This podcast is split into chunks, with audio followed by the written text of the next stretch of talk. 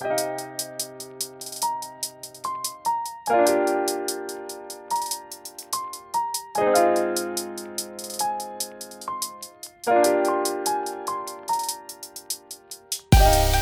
迎收听跳岛 FM，这是一份可以用耳朵收听的文学杂志。在这里，你将听到关于文学的一切，以及更多。用轻盈的声音装载有重量的语言，用鲜活的讲述赋予生活叙事的形状。和我们一起从一本书到下一本书，听见文学，阅读生活。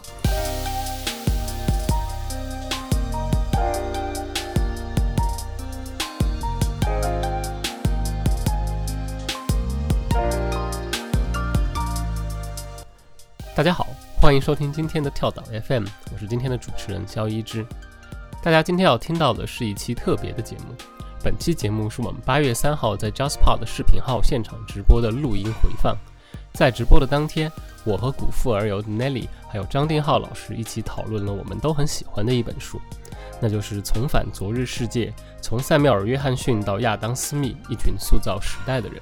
我们一起讨论了这本书是如何通过塞缪尔·约翰逊的朋友圈进入了18世纪的英国思想史，也讨论了阅读传记文学的意义和惊喜。希望大家能够喜欢这期节目。欢迎两位嘉宾跟大家打一下招呼。啊，大家好，我是张天浩。大家好，我是 Nelly。啊，好，节目的一开头，我先简单的给大家介绍一下这本书吧。呃，这本书是哈佛大学英文系的教授兼作家。呃，利奥·达姆罗什他二零一九年写成的，然后在当年也被评为了《纽约时报》的年度十大图书，收到了各路批评家的好评。它主要的内容呢，就是通过英国十八世纪作家塞缪尔·约翰逊的朋友们来勾连描绘出十八世纪的英国社会思想长卷。就是乍听之下，这是一本好像只适合我这种专门研究英国文学的人在读的书，呃，但是事实上，就是它的渊博跟流畅，让它成了一种很容易上手的书。今年的高温之下，就更让人觉得它是那个夏日的最佳伴侣。你可以一脚回到十八世纪，忘记外面的四十度高温了。呃，所以，呃，这本书有太多的地方它是可以聊的，因为它是把呃文学史、人物传记、文学批评，然后思想史、文化史都融为一体的。我们甚至就可以把它当做十八。世纪英国的思想旅行指南。嗯，作者自己写到的是，这本书要提供的是时光旅行，就是想象的冒险，要召回活在另一种时间维度的感觉。所以今天一开始呢，我想请两位先聊聊大家整体的阅读体验，就是在你们读书的时候，这本书哪一个面向可能是最吸引你们的？我第一印象其实觉得这本书很好读，就老实说，我对里面的很多人物我都没有那么了解。其实这本书的主要人物就是两个嘛，一个是塞缪尔·约翰逊，还有一个是他的好基友，也可以也可以说他的小跟班，呃，那个詹姆斯·鲍斯威尔，以这两个人为一个主轴来展开铺陈出，就是他们后来在一七六三年的时候成立了一个俱乐部，然后这就是这个俱乐部其实是约翰逊的另外一个好朋友，画一个著名的画家，呃，雷诺兹提议说。就是我们可以做一个这个事情，每周五吧，嗯，我们去一家叫做土耳其人头酒馆，呃，我们每周五就在那里喝酒聊天，然后我们要在各个领域选一个很杰出的人出来，成成为这个俱乐部的会员，展现出一个很有意思的十八世纪的英国社会。比如说哪个地方会让你觉得很有意思？嗯，是跟你预想的是，或者是之前想的那个十八世纪不太一样的那感觉吗？就是我的第一感觉就是，我觉得有一个小跟班是多么重要。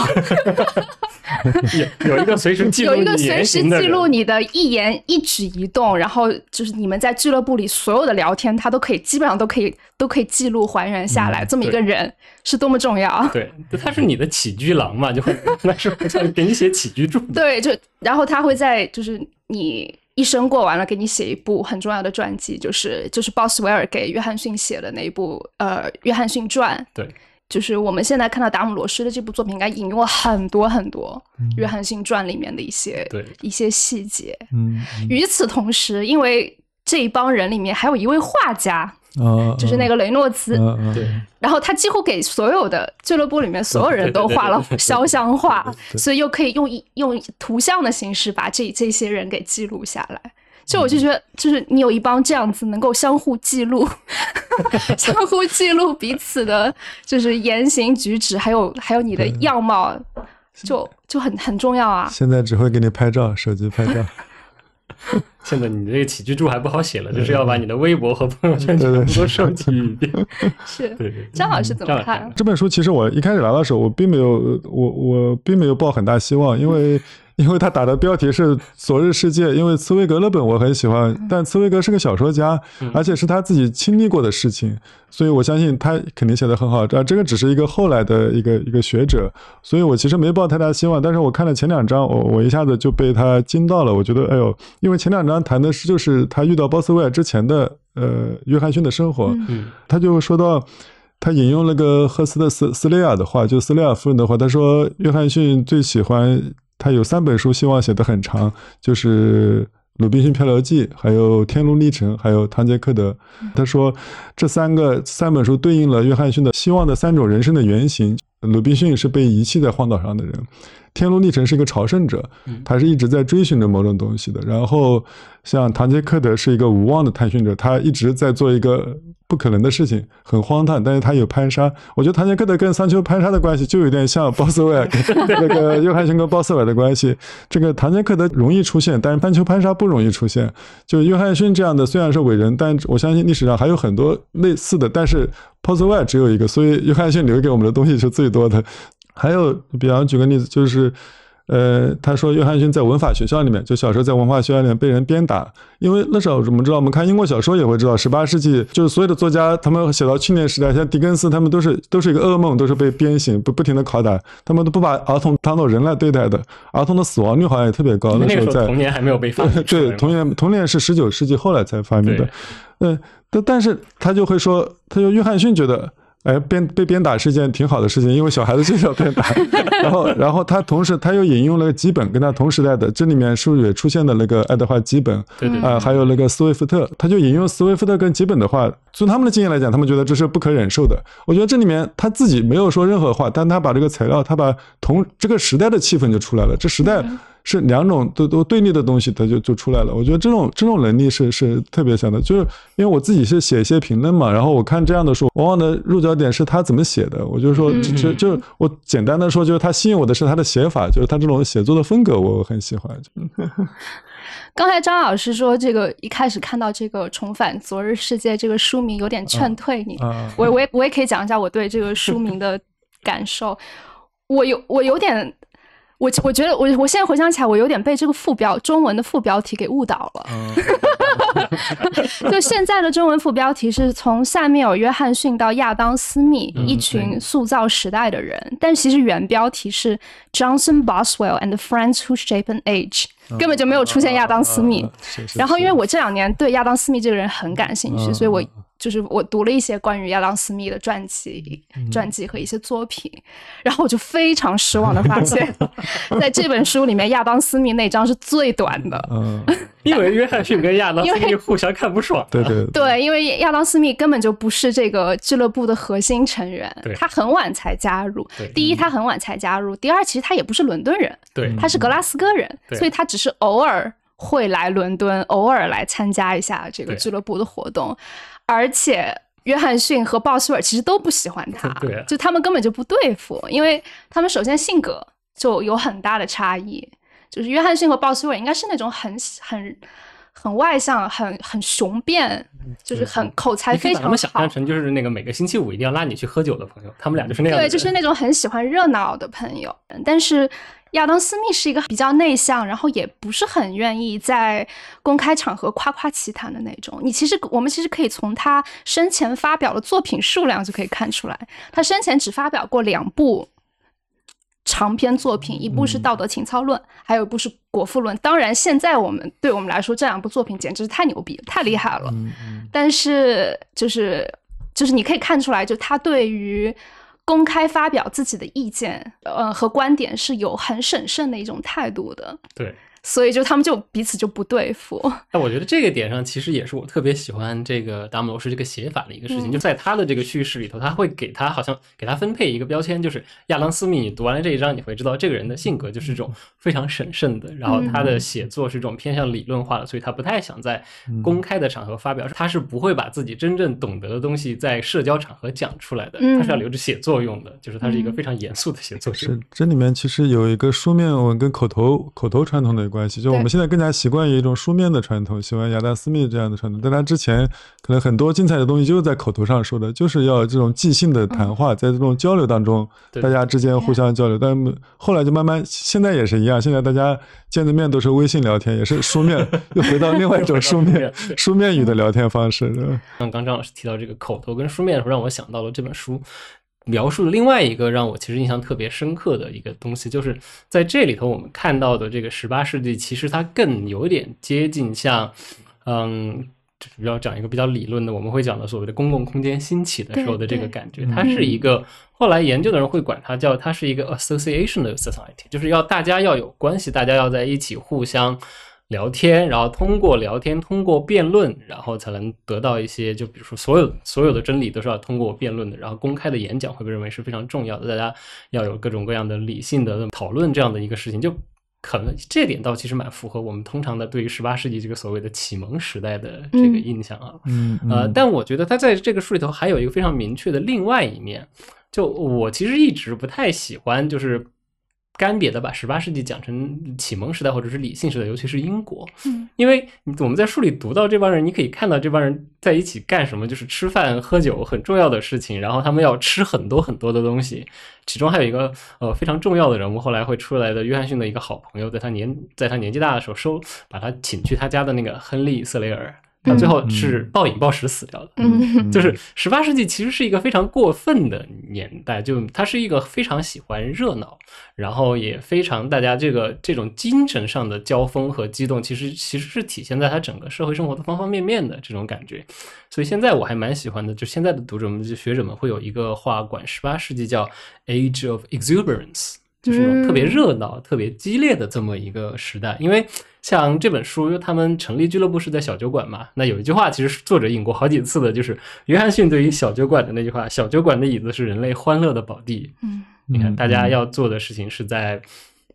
呃，成立这样的俱乐部，就，因为俱乐部这个词，它最开始的来源其实也就是大家一起凑份子出去，就跟我们现在一样的，就是凑个份子出去吃饭，然后在吃饭的时候聊天啊，所以社交是一个特别特别重要的这么一个面向。然后在在这里头看着大家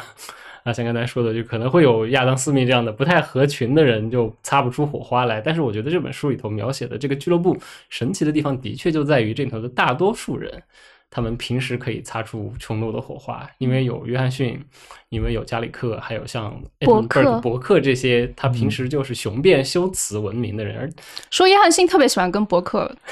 斗嘴。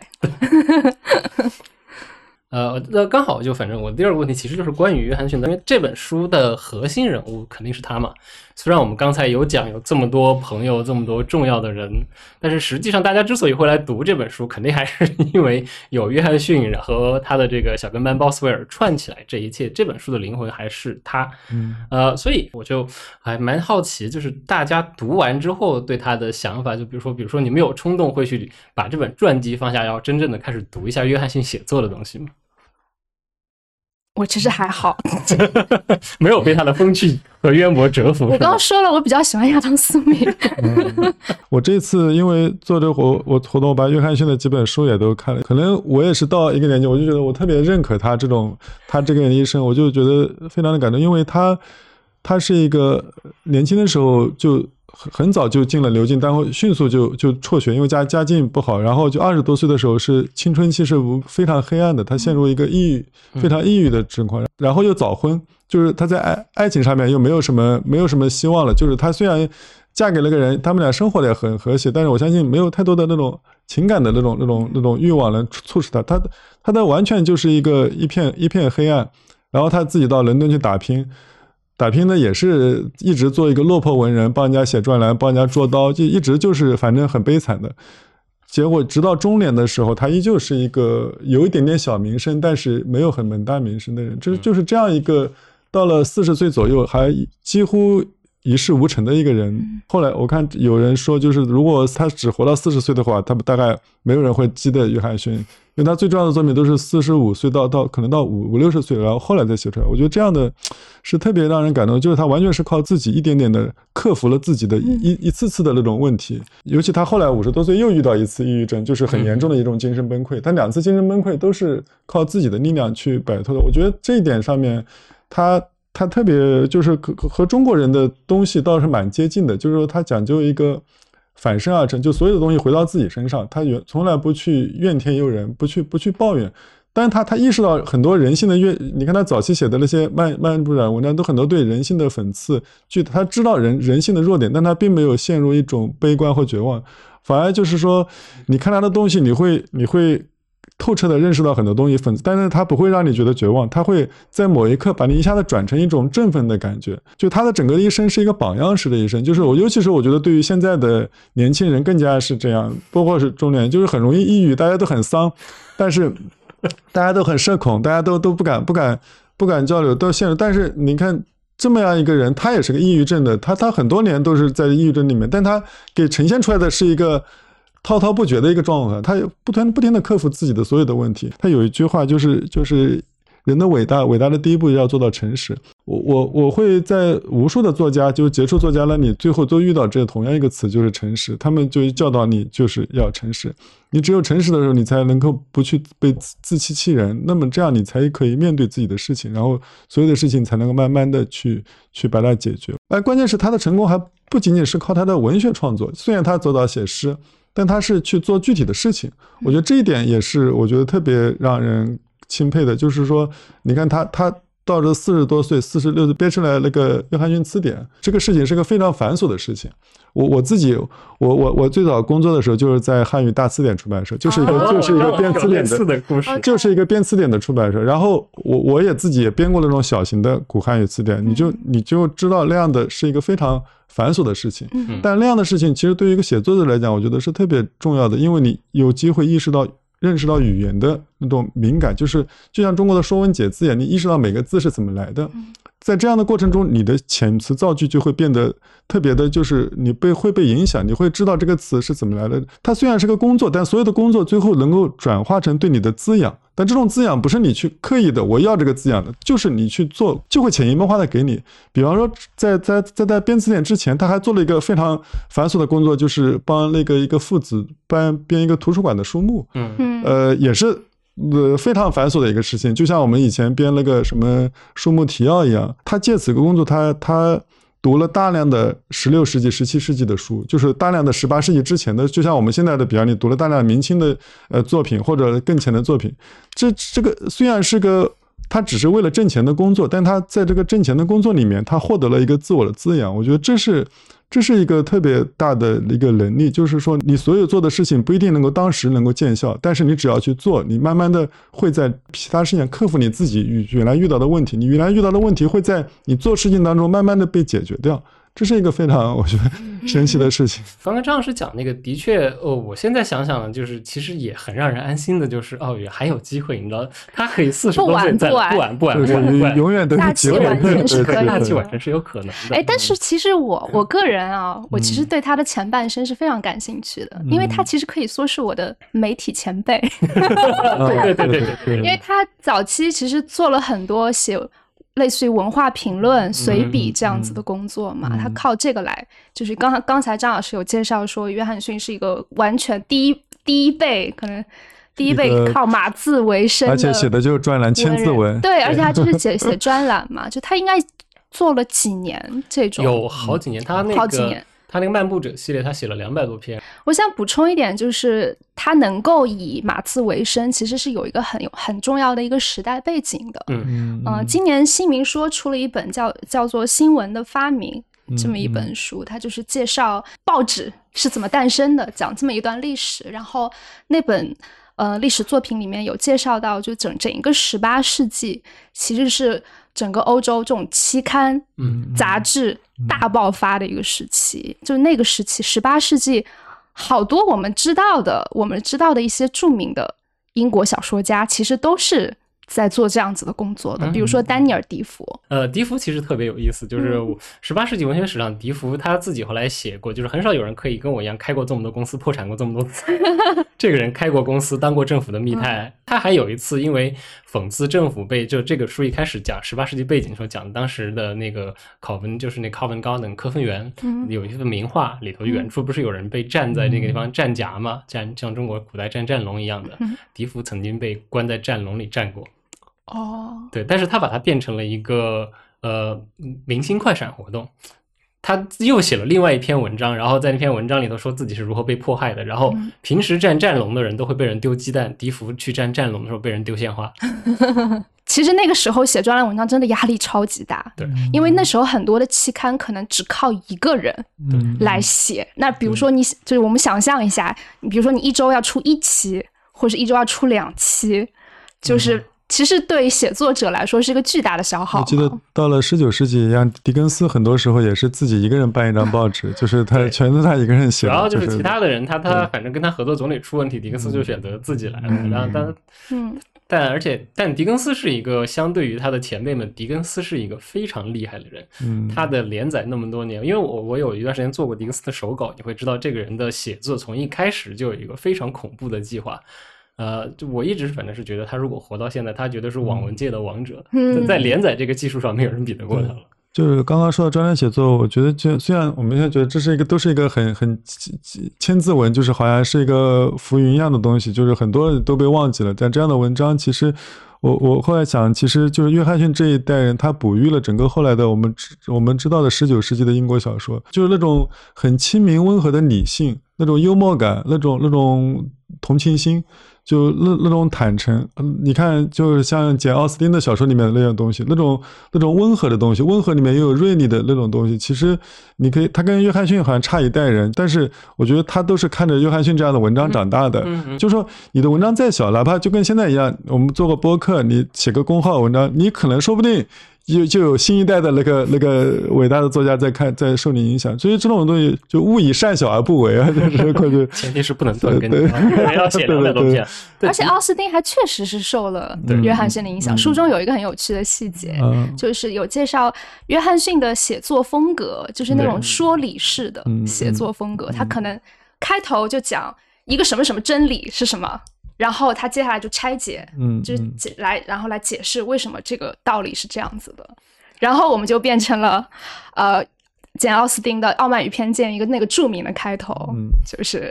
什么？It's a truth universally acknowledged that man in position of wealth must be in want of a wife. 嗯，但奥斯汀写这句话的时候是在讽开讽刺了。嗯，对，但是他的这个形式是致敬了约翰逊。嗯，而且就是这个这个呃，达摩洛什也提到了他这里面的一种句法，叫做满意的圆周句，就是他每个句子不停的展开，展开以后再回回回过来。但你即使读到了中译本，你也能感觉到那种那种那种像音乐一样的不停的流淌的节奏，就是它停不下来，一个句子会带出另外一个句子，就是自然而然的就慢慢的就被他洗脑了这种感觉。对我可能插一下，就是圆周句，就是大家平时学英文的时候，你们见过它的另外那个名字，它是俗称长难句的那个。哦，就是呃，这个为什么叫圆周？翻译成 period，就是刚才张老师描述的那个，它整个句子，它整个流向，它会随着你的思维展开，它的确是最后会收束起来，像一个圆圈一样的这么一个节奏，所以管它叫圆周句 （period sentence）。嗯，这个的确其实是。对翻译来说是最头痛的一件事情，因为一个圆周剧，像约翰逊的一个圆周剧，它可能占半页，嗯，然后你在处理时候你要怎么处理它？你，呃，你如果随意的把它截短，其实是等于把它的思路给打断了，是是，然后你要怎么样保留下来？嗯，另外一个其实非常好的继承了他的圆周剧传统的人是谁呢？也是一个特别喜欢约翰逊的人，沃尔夫。哦，伍尔夫的写作其实，尤其是他在那个呃他的论述文里头，他其实也会使用大量的圆周句。然后整整个十九世纪，其实大家都会非常推崇圆周句，所以这就是为什么呃十九十八世纪的英文有时候读起来特别让人头痛。对，尤其是那个时候的文学评论，就像伍尔夫那种文学评论，那个我们看现在的民国一代的那个评论，还有这种有点味道，就是他是连。我们看现在的学者不会这样写文的，现 现在完全不是那样的。现在他那个就是。依就是依靠这种语言本身的东西在一点点吸引你，它不是依靠我的论点、论据这样的来吸引。它就特别坚定，我的论点是这个论据一二三没有，他会把这些东西都揉到一起，随着句子来展开。因为呃，刚才大家都提到了约翰逊他作为这个。字典约翰逊的重要性，呃，刚刚张老师也提到他自己当时参加字典编纂工作的经历，但是他这个字典跟我们现在字典有一个非常不同的一点是，他在这里头不是夹杂私货的问题，而是把这个字典完完全全的变成了他的字典，因为呃，他的这个字典的模式是，首先他不是到处去收词。呃，他不是说我随意，是说有一个单有一个确定的单词条，我就开始加注释这样。他是从自己的藏书开始的，书里有的词，我就开始把它收进来。呃，比如说后来的十九世纪的牛津字典，其实就是约翰逊字典的继承者，是牛津大学的牛津字典。牛津字典也是用同样的方式，就是这个词是由他在书中出现的这个例句来的，但是他们对他在哪儿出现这件事情。呃，是慢慢放宽了的。现在在任何文本里头出现都是可以的。最开始在十九世纪的时候，小说也是可以的。但是约翰逊不，所有的例句都来自于非常严苛的，要不然是比如说圣经这种非常严肃的写作，或者是这种道德教化的文章，他是不会选这种娱乐性的东西的。就这个东西，如果他觉得你太毁音毁道了，我是不会用你来做例句的。嗯，当然这个也并不妨碍他把自己的很多偏见都塞到字典里。一个著名的例子是什么呢？大家可能想不到，是燕麦。嗯，约翰逊的字典里头给燕麦的定义是在英格兰用来喂马，在苏格兰用来喂人的。对对对对对，是的。我我我说到字典，我就想到，其实他那时候，我们现在字他那时候，其实这就是一本书，就是后来本亚明说要用引文写一本书。其实用安信本身这样的一本字典，其实就是用引文写的一本书，就是他所有的东西都是过去他所喜欢的作家或者他看过的过去的前代作家的东西。如果在中国的传统里面呢，就是一个说文解字的这样这个传说文解，像段玉裁那时候他们做的还是有基本上有点类似的，但是他们不怎么夹杂私货，但是他会夹杂自己的见解。他一本书说文解字这样的一本书，你会。觉得是一本可以看的书，但现在的很多字典它是就是东抄西抄的，尤其是我们，尤其是你会发现前一代的那个字典里面都是五六十年代那些作品里面的那些话，它就是有个时代性在里面，那种东西就它变成了一个非常粗暴的工具书。比方一个中国的诗人，他不会他不会说，哎，我我跟那个辞海有多大的关系。但是一个一个英国诗人他会说，我跟牛津，我我是翻烂了牛津词典的人。我觉得这是一个双方面的，就是作家们对词典的一种忽忽视，或者他对这种，他觉得词只是运用的，他没有想到这个词背后每个字背后都有无数的作家的，所有的字的生命都比你的你生命要长久。就是我们把自己的生命参与到这个这个字典里面去，在中国缺少这样一个东西。我觉得这也是约翰逊这个东西让我觉得特别感慨的地方，就是。从他之后，你看一直到奥登，一代代的都是这样。包括虽然后来的牛津字典变成很多人的一个集体产品，但是这样的一个传统还在，就他们的文学整个的文化跟字典的一个关系是一个可读的。对，那不那个字典是可读的东西。你还是会读到有英国作家会非常意识到我在用的这个词和它本身启动的这个历史在后面，他是有意识的在动用这个词的本身的历史的这一点，确实一个还挺挺英国人的事情。对，我觉得就。就是就达姆罗斯这部人物传记的写作而言，约翰逊他作为一个词典编撰人的这个身份，我觉得特别特别妙，因为就是达姆罗斯他可以运用挑选很多就是约翰逊的英语词典里面的词拿出来，嗯，然后通过展示他在那本词典里的定义来向当代的读者展示或者说是还原吧，就某种十八世纪英国的。你可以说是时代精神的东西，嗯嗯，就是我们可以看到很多单词的定义在十八世纪和现在其实是不太一样的，是啊是啊，它就因此就可以反映出就当时的英国人的那种特殊的价值观也好，世界观也好，或是一些政治和文化立场也好。有一有一个例子，我印象还挺深的，就是加姆罗是在在写到那段的时候，他就引用了。呃，那本词典里面对 vulgar 这个词的定义，就是讲当时 vulgar 这个词是普通民众的意思。对，嗯。但是慢慢的到了我们这个时代，就是普通民众的东西就变成了不好的东西。对，就变得非常负面，就是变成一个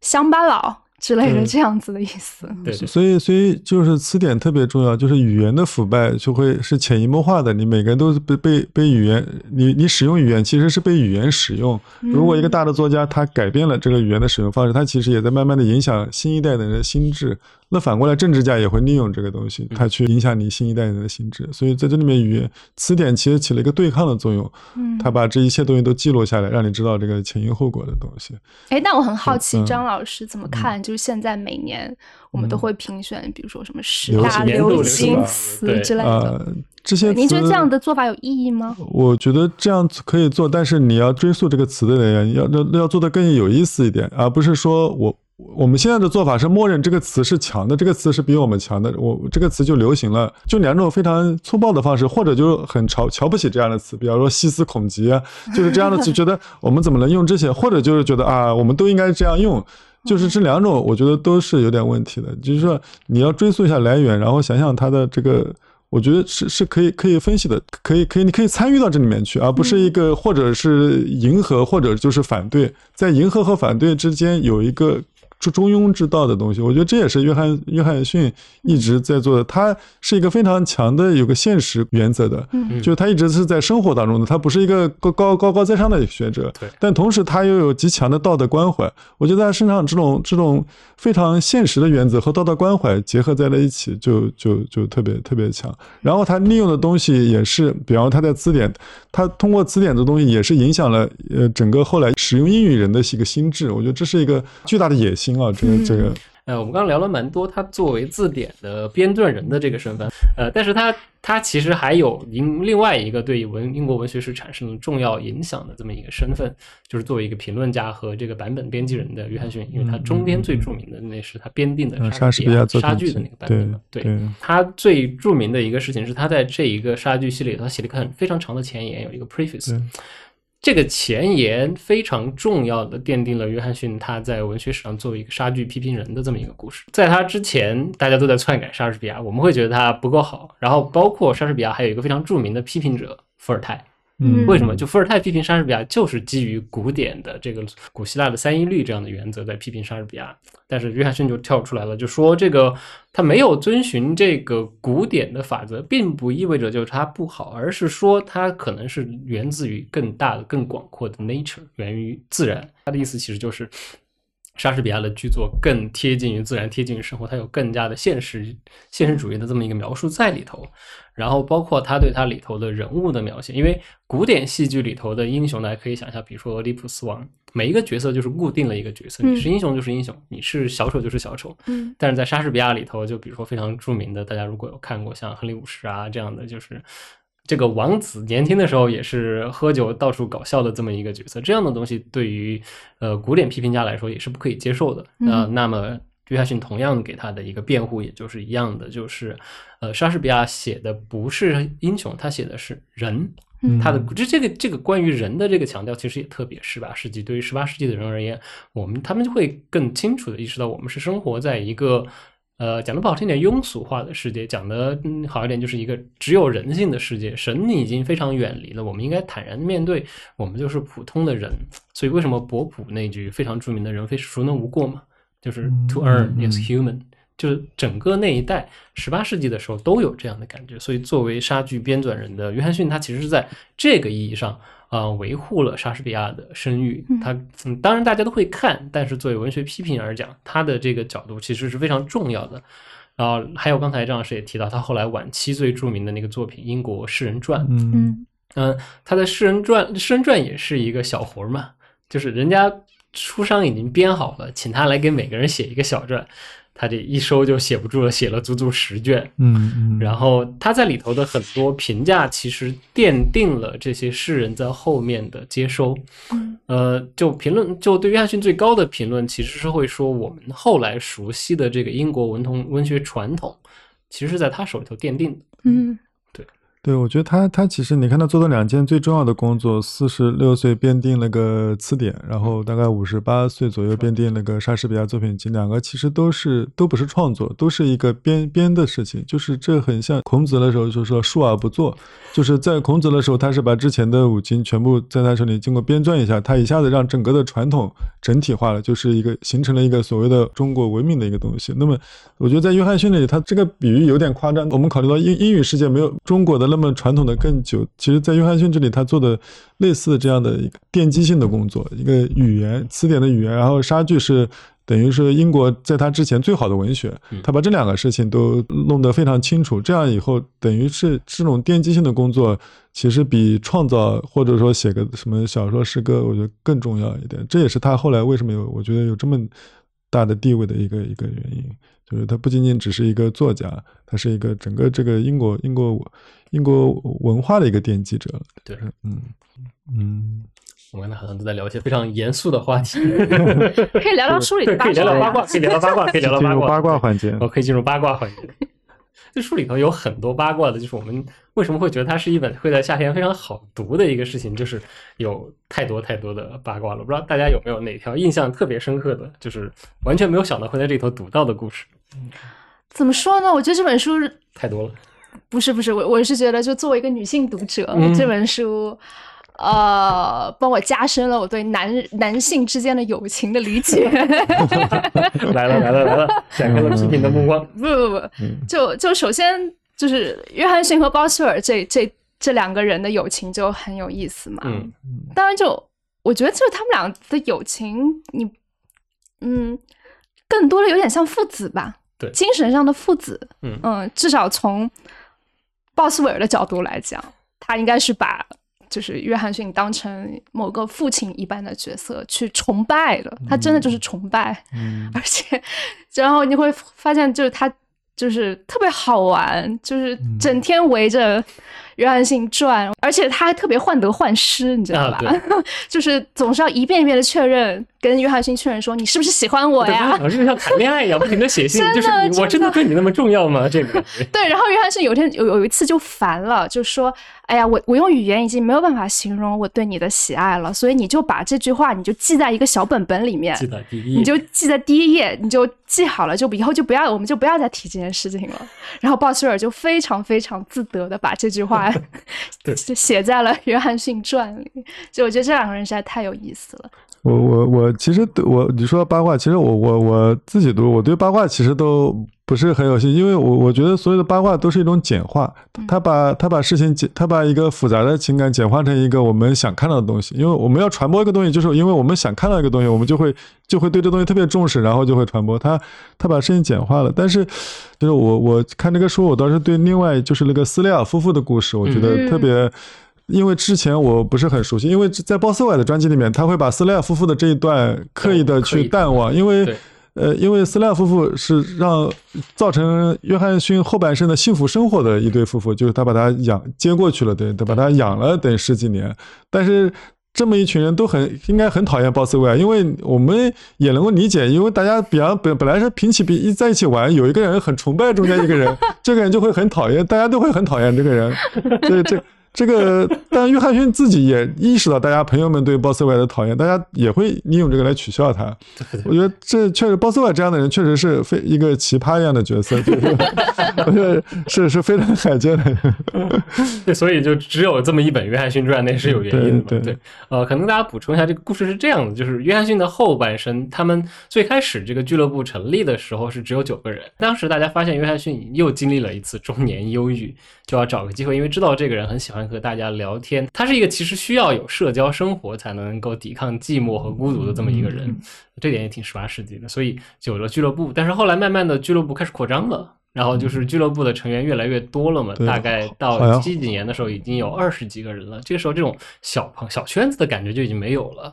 约翰逊其实后来已经去的还挺少的，一年去几次嘛。他后来的这个呃书里头达姆罗是管他叫这个影子俱乐部嘛，就是因为这个赫斯特斯雷尔一家，就是斯雷尔一家是一个在当时看来，其实他们出身也就是一般的，因为他们虽然有钱，但他们是工商业者，他们家是开酿酒厂的，资产阶级。资产阶级，就现在好听点是资产阶级，在当时的英在英国人的这个系统里头，尤其是十八世纪那帮都是 people in trade trades people。就是做生意的人，啊，在当时的这个社交圈里头，他们是排不上号的。鲍斯威尔其实看不上他们，也有这个原因，就是鲍斯威尔他是贵族，他是贵族，他是虽然他们家不是特别高的贵族，但是他们家是苏格兰的这种家传的领主嘛，他是 layered 这样家传领主这么一个身份。然后他一方面因为这个，在另外一方面就是他就他也不高兴，这个约翰逊突然就好像被别人抢走了，因为的确。在斯雷尔家，他尤其跟斯雷尔的这个太太赫斯特塞尔，约翰逊跟他的这个关系，呃，是他后半生他很长时间的这个精神幸福的一个重要的来源。达摩是在书里其实把赫斯特给了一个非常重要的定位，他不光只是他的朋友，他其实有点像是他的心理治疗医生。对吧？他们帮他抵抗抑郁症，然后甚至他大家还有这个他们的关系，可能还有更多的有一种性依赖的关系在里头。虽然没有任何越界的行为，但是一个人对另外一个人的崇拜是可可以看到的。瑟雷尔的日记里头有写到，就约翰逊会跪在地上亲他的脚这样的活动。其实可以补充一点，其实在这个俱乐部之前，在一七四九，就是他约翰逊年轻的时候，他自己也成立过一个俱乐部，叫做常常青藤参加过好几个俱乐部。嗯，但我觉得这里面有一个，就是我觉得很容易让别人觉得这是一个非常精英的东西，就是说好像大家是要经过精心挑选的，就是虽然就好像。不是一个同一个层次就不能进来，但是我觉得在约翰逊他早期那个俱乐部里面，他其实接纳了很多就是不是跟他一个阶层的人，或者说是跟他其实是是很多就是普通人，他也能他也能接纳进来。我觉得包括。他后来自己，我看到这，他会说他他每天的工作，每天早上起来就是就是接待来宾，接待就是所有到伦敦的人都觉得自己有权利去拜访他，也有也有权利从他那里获得他的那个获得获得指导，因为他不在格拉布街那个一个就是很多认识很多落魄文人，大家都会来找他，就是提供一些建议啊，就是他从早晨起来一直到下午四五点钟就一直在做的，一直来宾络绎不绝，就一直在这样的跟不同的人交谈。我觉得在这里面有一个非常可贵的一点，就那时候他可能从没成名的时候就这样，一直到很有名了以后，五六十岁后，在全国盛名之后，他依旧还如此。他有一种，我觉得是蛮蛮不势利的，就是说，不像一般，其实文人、读书人都很容易势利，他容易其实是最最容易挑三拣四的。但是他在他这里，他一直有一种非常博大的一种同情心，他可以面对所有的人。我记得有一个故事，他说就是有个牧师跟他抱怨说：“哎呀，我们在我们那个在我们的小乡村里面都找不到人聊天，社交生活很贫乏，只能跟人家他们那些村民只会谈谈养牛啊什么，只会谈谈什么牛犊子。”那约翰逊就回答他说：“那那我们就谈谈养牛好了。”就是说，你会发现他这个人，他可以从任何一个事情里面找到一个人类的一种普遍性的东西，而不是说一定要在某些事，这些事情是高贵的，那些事情是低贱的。对他来讲，我觉得不存在这一点。我觉得这这是也是他后来能成为一个所谓嗯。道德作家的所谓的道德作家，就是他在任何一个事情里面找到一种普遍性的东西，让你每个人都觉得我就在其中，而不是说这个事情跟我没关系。对，嗯，就是他这大量的这个写作，因为那个词就它是一个我们现在蛮难想象的一个作家的定位，就管它叫一个 moralist 这样的一个。对，在现在你很难想象有一个作家他的存在主要是给大家讲道理，对吧？就约翰逊可以，而且他他其实在生活当中，他的确在。切实的践行这一面，因为呃，刚才我们好像都没有提到，因为他家里其实是收养了一堆好多人莫名其妙的人，跟他一起就是什么江湖郎中啊，然后这个改邪归正的妓女啊，还有这种什么呃来伦敦看病就困在伦敦的人，就这样他就一直养着他们。对对，就他可以跟国王交流是吧？可以跟最好的贵族交流，最第一流的学者，他也可以跟这些最普通的人在一起谈谈论谈话。我觉得这这是这有点像苏格拉底那种了，就是。随便随便跟什么人都可以 聊天，贩夫走卒都可以。对对对对对。而且就这个俱乐部本身，其实我记得达姆罗是在书里也有强调说，这个这个俱乐部成立之初，其实是非常不强调出身的，因为他们都没有好出身。成立俱乐部的时候，这帮人都没有出名，这里面。只有少数个位数的是有贵族身份的人吧？就是第一批成员里头没有贵族，是后来扩张了之后才有贵族。就这个俱乐部里头的人的出身，如果按照当时就如果真的要讲贵族出身的话，嗯，没有一个沾边的，甚至有非常糟糕的。嗯，像比如说伯克、像谢里丹这样的人，当时是不可能进入其他俱乐部，因为他们是爱尔兰人。嗯，就爱尔兰天主教徒这种身份，在英当时十八世纪的社交界，你就排到底下去了。嗯，然后像苏格兰人的鲍斯威尔，其实在伦敦也混得不好。对对，我我觉得这种其实对社交的社交的迷恋，包括这俱乐部，其实是呃滋润了后来的整个的小说的兴起。就整个小说的兴起，就是因为之前的这么几代人这么热衷的谈话。我们看十九世纪，你看奥斯汀或者。狄更斯小说里面那那么多的生动的谈话，就是奥斯汀小说里面就是饭桌上面大家聊天可以就那么生动。那你可见那那几代人都是都是社交，都是至少不是社恐。这个书其实放在现在看特别有针对性。我们看现在的小说家，好多都是社恐，都不敢跟人接触，然后都要待在家里面，只能微信。那那那如何写如何写作呢？我觉得当然了，我我也不是说是很社牛的，但是我就我就看这书，我就特别的。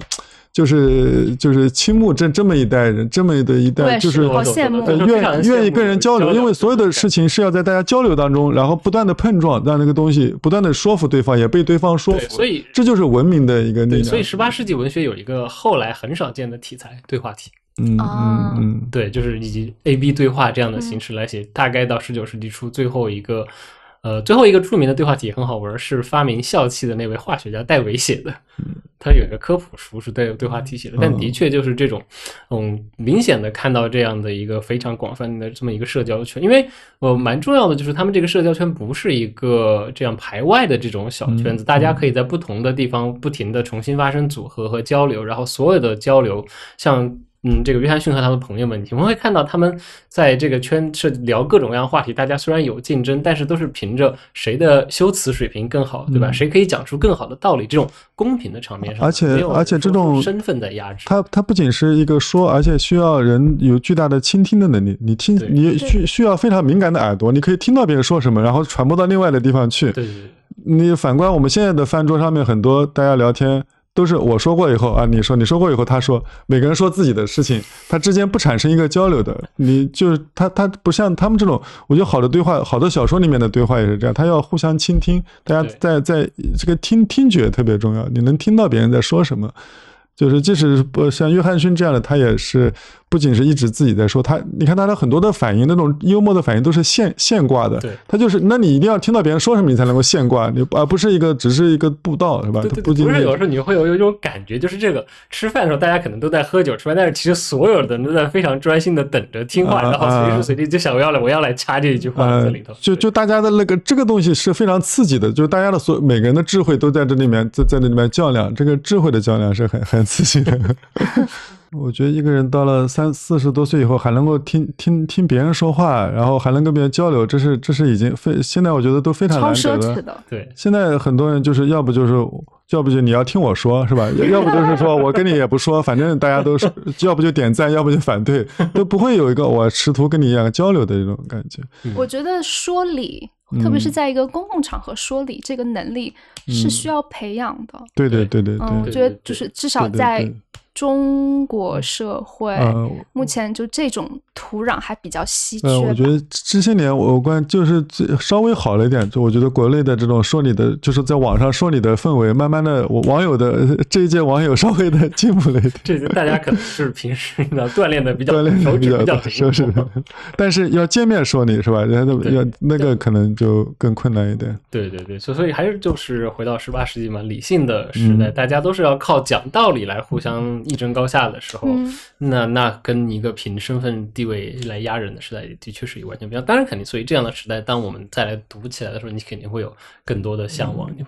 哎，我们刚刚其实有提到很多人，但这个书里头，我更刚才其实有一个问题，就是这是一个老白男写死白男的书，但是这里头其实有很多篇幅也是在讲女性的。我们刚刚提到的赫斯特、呃斯雷尔，还有比如说像后来鲍斯威尔的妻子，然后包括这里头还有一个。一直被引用的人，范尼伯尼。嗯，范尼伯尼其实也是英国小说史上非常非常重要的一个角色。嗯，他是奥斯汀的先行者。对，嗯，但当然他他其实活得比奥斯汀要久，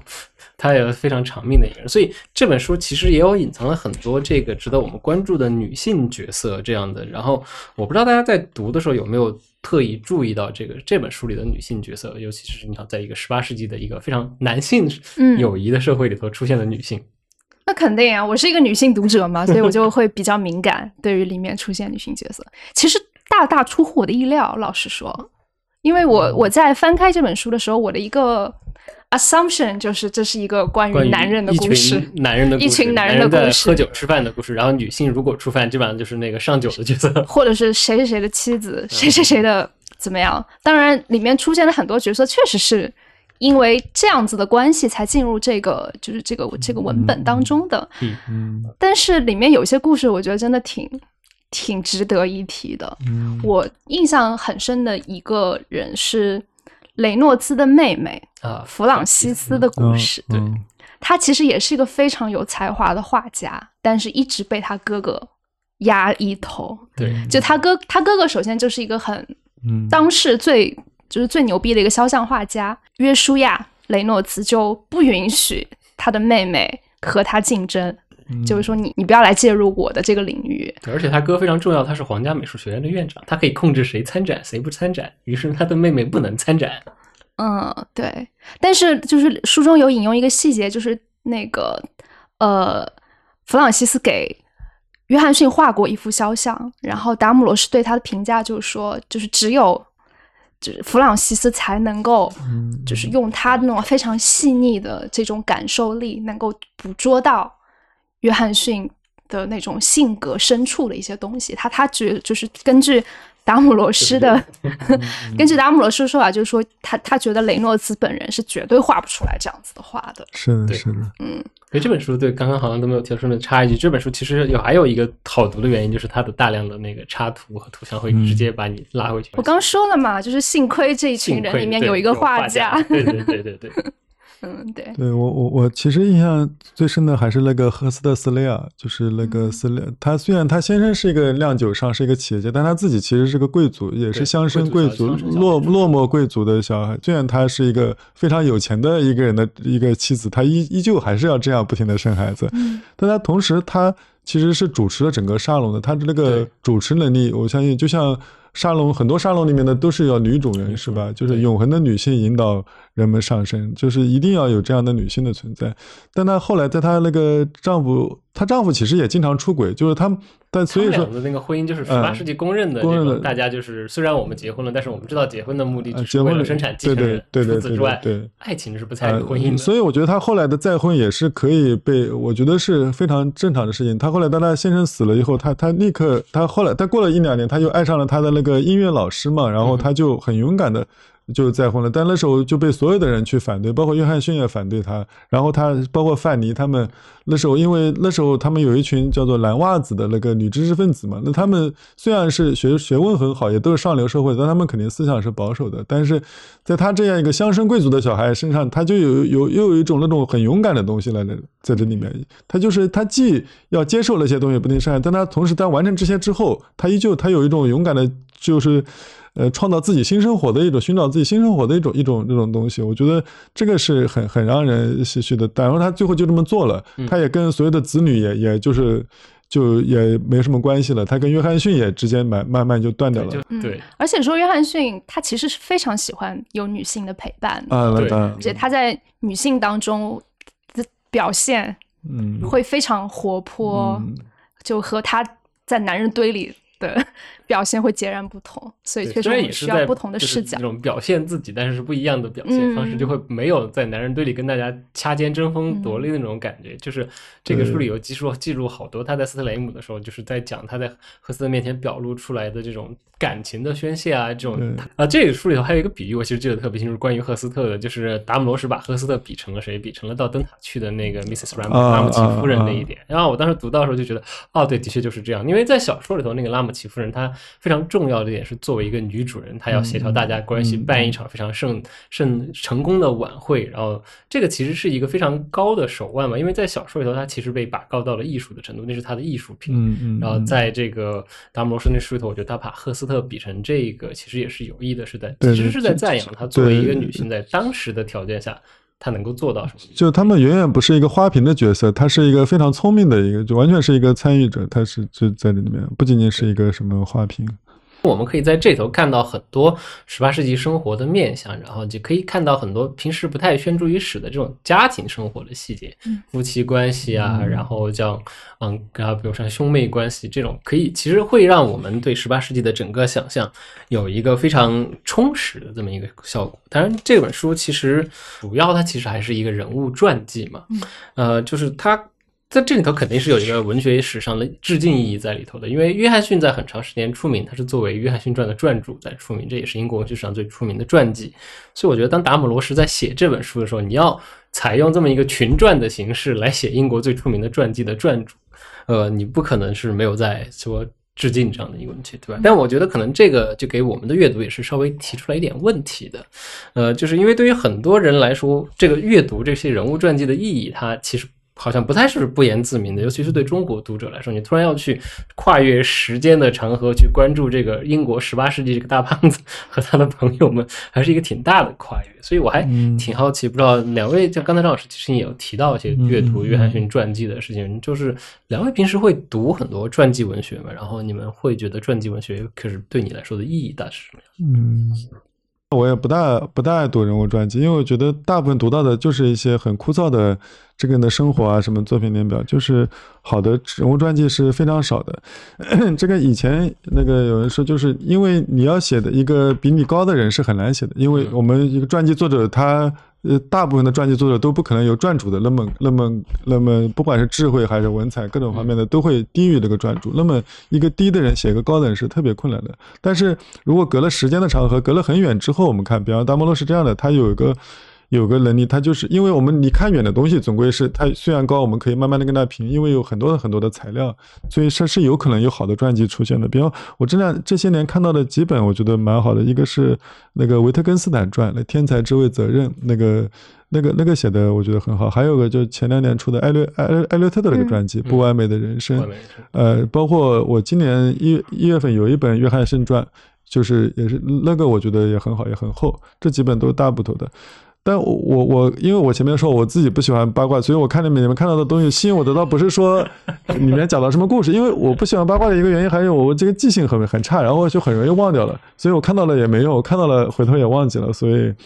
但我吸引我的是那些人，就是一个伟大的人如何成为一个杰出的人、伟大的人，而不是说一个伟大的人身上有我们普通人的弱点。就是我觉得这个这个我不用看很多的八卦，我也也能够知道这一点。就是我不需要看这些专辑，我也知道他们就是他们也有普通人的一面。但我希望知道的是，他们身上有那些如何跟我们不一样的那一面，如何是他们如何成为一个那样的一个杰出的人。这是我希望，我希望通过传记、人物传记所看到的东西。而不是把它不是一个祛魅的过程，我我希望就是是一个是一个还原他本人之后有有有一个复美的过程，这样一个过程。所以其实回到这个鲍瑟维尔，我想说，我觉得他的他的一个天赋是是非常强的。这这书里面说，他能够像导演一样创造一个戏剧环境、戏剧场景。我觉得他对自己的使命有一个非常强烈的认识。我觉得这是一个。其实是很少有人能够做到这一点的，就是当你活着的时候，当你很年轻的时候，你就意识到自己这一生的使命是什么。我觉得在他遇到约翰逊之后，他意识到自己要做什么事情。我觉得这一点是非常强的。虽然他有自己的各种各样的花天酒地的事情，但他在遇到约翰逊这个事情的时候，他从来就是端正自己的位置，摆得特别好。里面有一个有一个故事，就讲到他能够撮合约翰逊跟他的政敌，跟他的一个 一个宿敌威尔克斯会面，就这个是非常强。然后约翰逊跟这个人会面之后，他他跟他们两个一起在嘲笑鲍斯威尔，然后鲍斯威尔把这个事情都记录下来了。你可见这个人的心胸。他在这一点上是无比的宽阔，我觉得这这是对。我觉得他在面对，我觉得他在把这个地方记录下的时候，他其实是作为一种成功的感觉，就是我成了，我让这两个人成功的坐在一起了。而且我觉得，就是我们前面说到说到秩序，说到一个人认识到自己在这个这个位置，我觉得鲍斯威尔就是一个他认识到自己在什么位置的人。我觉得这是这是这个其实就是一个成功了。你认你一旦你意识到自己在那个位置，而且那个恰恰就是属于你的位置，那么你你就可能成功，就是他的成功。对，这是一个非常罕见的现象，就刚好一个特别厉害的传主，然后碰到一个这么虔诚的传记作者。呃，其实，在很长的一段时间，鲍斯威尔的作用它是被忽视掉的。就十九世纪整个关于约翰逊传的讨论里头，都会把鲍斯威尔比成福尔摩斯和华生的这么一个存在，就是华生负责记录，就是这一切都是华人，所以意思其实就是鲍斯威尔他本人没有什么才干。这个所有闪光的东西都来自于约翰逊。然后书里还有一个比喻是，他们就当时说的就是这个约翰逊说，呃，他你不发光，但是你传递传递光，所以就有。但是后来现在的评论家也会开始认为，哦，其实这个有点太过于简化了鲍斯威尔，因为对于传记文学来说，虽然可能都是在组织事实材料。但是非常重要的一点是，选择什么样的材料，用怎么样的方式组织出来，其实都是非常考验这个作者的。而鲍索尔写的这本《约翰逊传》的成功，在很大的程度上也是因为他不光拥有了海量的材料，他能够有一个办法把这个海量的材料用非常可读的方式呈现出来。就我一开始说到这本书，我说用引用引文去写写作。那么鲍斯韦其实他也是一直在用引文写作，这种剪裁的能力是是非常非常非常难难得的，就是他能够用引文写出一本书。嗯。而且这就是说到传记，我觉得约翰逊约翰逊本人他也是个传记文学的作者，就或者说他对传记文学其实一直有自己的一个一个。一个理想或者典范，他写他也写了很多的这早期，他替人捉刀啊什么，对，好像写了不少不少这样的。著名的那本书是《理查德·塞维塞维奇传》嘛，理查塞维奇。然后最后的最著名的也是《英国诗人传》。嗯，然后这个其实传记文学跟后来的所谓的教育小说其实有关，就是成人小说，就一个人如何成德国那边那种那个像歌德写的这种教育小说，就是一个人如何一点点的成为一个一个杰出的人，或者这样一个过程，其实就是。早期可能就是传记文学去承担这样的后来的教育小说的一个作用。那这里面很重要的就是一个剪裁，你就你就要选取你觉得最重要的东西来说，这才是才是。我看后来的很多的传记，就是尤其当代的很多的传记，就是虽然材料特别丰富，你就看的，就是越看越越越没意思，就是 就是 是就是他他他所停留在一些那种那种小报记者的那种趣味上面，就就就有点问题，嗯。我其实是把传记文学当成历史的一个分支来读的，就只不过就是它和历史作品的区别就在于它关注的不是什么历史事件或是一个时代，而是一个个具体的人。当然，从就我们作为读者，作为历史的后来者，就我们知道这些传主的命运是怎么样，就他们的命运、他们的身后的名誉都已经盖棺定论了，但是。通过阅读传记，就我们可以回到他们活着的那个时代，回到他们活着时光，我们就会发现他们其实对未来也是一无所知的。就我觉得传记文学，嗯，对我来说，它价值就在于说，它让我了解那些对未来一无所知的人是怎么活的，就他们是怎么样去克服生命当中的那种巨大的未知。甚至是痛苦，就他们怎么样坚持到人生的尽头的，就尤其是那些领先于自己时代的人，那些伟大的思想家、艺术家、作家，就他们可能生前要遭受非常多的敌意。就达姆罗斯这本传记的前言的最后有一段话，我觉得还挺有意思的。他说：“本书试图生动地呈现十八世纪伦敦那个拥挤嘈杂。”矛盾重重、暴力频发的世界，它将提供历史学家伊恩·莫迪莫所说的时光旅行及想象的冒险，以召回活在另一个时间维度的感觉。回过头看，我们发现这个时期的英国正竭力维持一个庞大的帝国，却遭受失去北美殖民地的惨痛。但是有些事以历史的后见之明来看，也许一目了然，但身在其中的人却看不分明。正如 G.M. 特里威廉提醒我们的，过去曾与现在一样真实，与未来一样不确定。